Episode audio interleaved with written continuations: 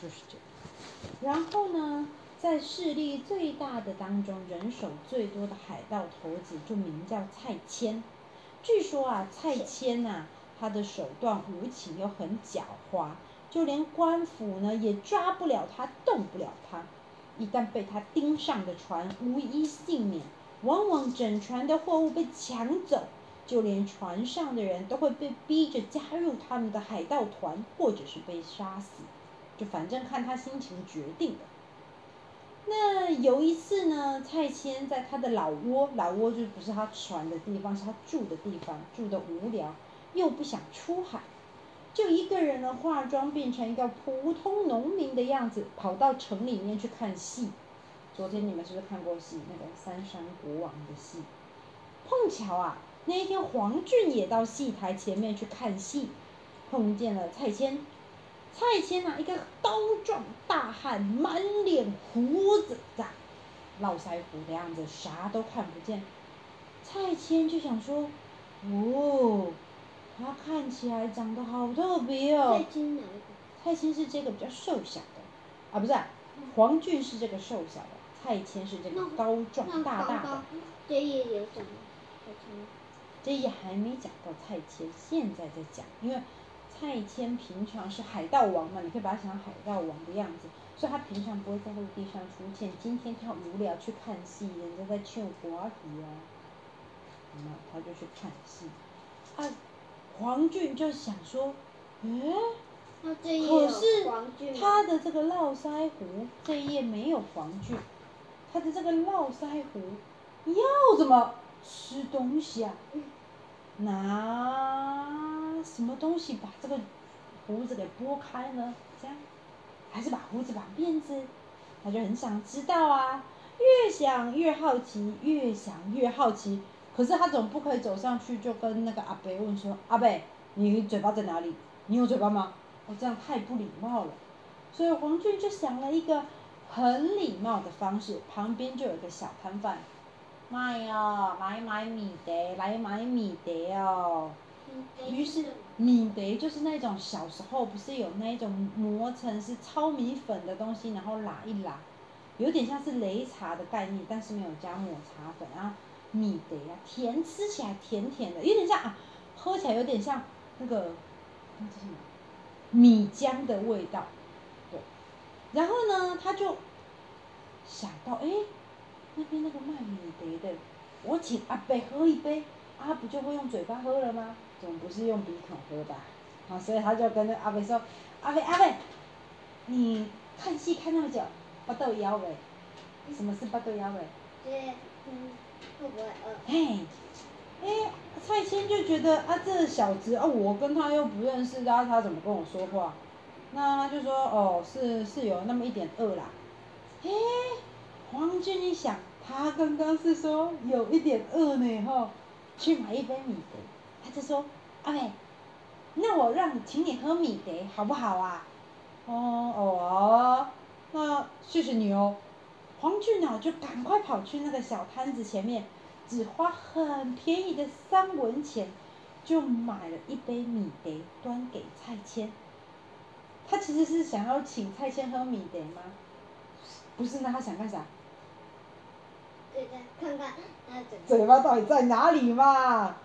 然后呢，这个时候，这个大海盗蔡牵，他就从他的口袋里面掏出两个夹子，把他的胡子像窗帘布一样掀起来，然后把它夹住，然后呢，就接过黄俊手中的米的，稀里呼噜的喝个精光。哦，原来阿贵是这样吃东西的嘛，这样就不会沾到胡子啦。黄俊看得清楚，心中也很开心。蔡谦呢，收好夹子，临走之前看了黄俊一眼，没说什么就离开了。哎，说也奇怪，那一天黄俊就请完蔡谦阿伯喝完米的，他就又走回去那个养狗的老板那边。这只见了谁都不叫的狗，突然汪，汪汪汪汪汪汪叫个老半天，叫到老板都从店里面冲出来，啊，狗叫了。狗叫了啊！于是啊，老板赶快请蔡牵坐下来。蔡牵啊，不是，请黄俊坐下来，丰丰盛盛的招待了他一顿。因为老板心想怎样，这个人就要变成财王了，狗叫了。人王。人王他说是皇帝啊，算命先生说是皇帝。好、于是为了要让这个黄俊记得他，他好好招待黄俊一顿。后来呀、这个老板就想说啊，他既然要变成大财王了，那我做生意就刚好派这个黄俊这个没做什么正经事的人去替我管烧商船吧。好，黄俊呢就想说也好啊，自己都在那边帮人家挑水，啊也没有长过什么见识，有这个机会去老板的船上帮忙，他也很乐意。没想到，不久船就一航海出去，就遇到蔡牵他们的船只了。整船连人带船带他们船上面贸易的那些番薯啊、五谷，整船被拖走。好，接着呢，蔡牵就大喊啦、：“船上的众人一一绑起来！你们谁有欠我人情，说出来。嗯，小人情无所谓。”只要有，我放了他；没有的话，别怪我蔡牵无情。黄俊一直看着眼前这个人，觉得有点眼熟。哎，他这个胡子，立刻说：“啊，阿贝，阿贝，我我看戏的时候请你喝过米的，你没有忘记吧？”蔡牵想了想，看戏的时候喝米的，嗯，好像有这么一回事。哎，对啊，我记得就是你这个孩子，没错没错。黄俊一听很开心，对对，是我是我。哎，蔡谦刚刚已经当着大家的面都说了哦，好，我蔡谦虽然是海盗，但恩怨分明，受过你的情，我就报答你。不止蔡黄俊被放了，全船的人跟货全部都放了。蔡牵还给他一面特殊的小旗。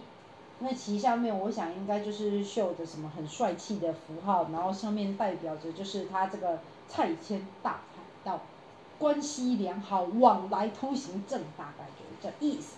他就说：好，我没给你钱，钱值不了多少，有用的是这面小旗子，插船上，蔡牵照顾过的人，没人动得了你。哇！黄俊一听到之后，当然就说：“哦，谢谢阿贝，谢谢阿贝，谢谢阿贝。”蔡谦呢，也就当没这什么大事，挥挥手就把他们的船给放走了。果然，因为黄俊的这个恩情，他们的船开在这个海上，风雨无阻，没人敢抢。蔡牵，而且蔡牵还送了他一些布，布还卖出了。上好的价钱比整船货都值钱呐、吓死黄俊了。黄俊呢、就带着这整艘贸易回来的钱回去找了那个贸易商号的老板。啊，老板一看到，啊，算命先生说的没错啊，黄俊就是财王啊，立刻就邀请黄俊担任他们这个贸易商号以后出船的这个。一定要跟去的得力的船员，助手，对，助手，这也不算助手，这算得力的大高手吧，对不对？从此之后，黄俊不用出半毛钱，他只要带上他的那一面蔡牵小旗子，然后站在那上面挥舞，哈，就可以了，而且还可以得到百分之五十的红利，这是什么意思？今天贸易商号老板赚一百，他人。带那根小旗子，他就赚五十了，什么事都不用做，他就挥着他说：“哎哎，谁谁谁敢来？这可是蔡牵的旗子啊！”就这样。从此之后，黄俊生意越做，就是贸易商货的老板，商店老板，他是不是出了那个货物，对不对？他出了那个货物，他有出他的本金嘛，对吗？就是他买买这些材料的本金，黄俊不出本金，但是。贸易商号的老板，他的这些货物卖出去，假设赚一百块，黄俊不出本金就赚五十块。他就跟他老板平分，对，平分，而且他还不用付那些商品的成本，就只要挥他那一只小旗子，哇，这样，从此之后，生意，因为他可能就一路挥一路喊嘛，啊，这是拆迁老大的船，老大的船，这样，后来甚至被人称黄百万，成为地方上首屈一指的大富豪了。这个就是黄俊黄百万的传奇，这是金门的故事呢。我说。